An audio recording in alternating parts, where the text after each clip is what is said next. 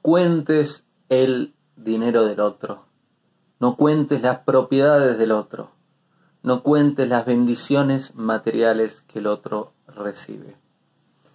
No es un camino útil por el cual andar, el de envidiar lo que nuestro vecino tiene, el de chismosear, el de estar colocando nuestros ojos, nuestros pensamientos y nuestras palabras donde no conviene tener.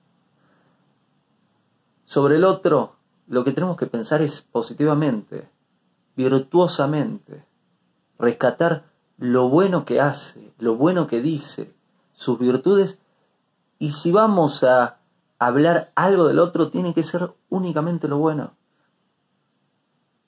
Debemos estar felices con la porción que nos toca, y está bien querer crecer y querer recibir más bendiciones, tanto espirituales como materiales.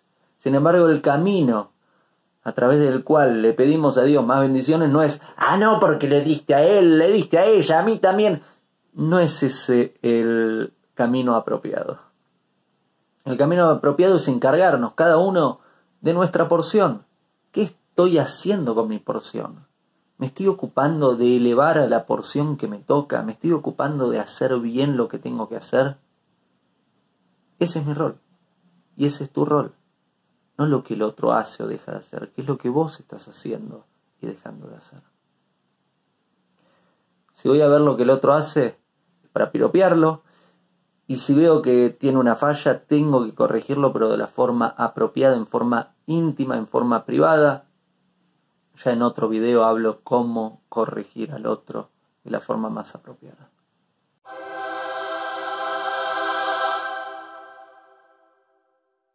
Hago esta rápida pausa comercial para agradecerte por oír mi podcast y pedirte que si te gusta lo recomiendes.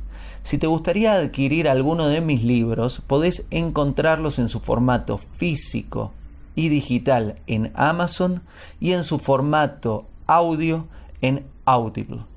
Gracias y que continúes disfrutando del contenido que tengo para vos.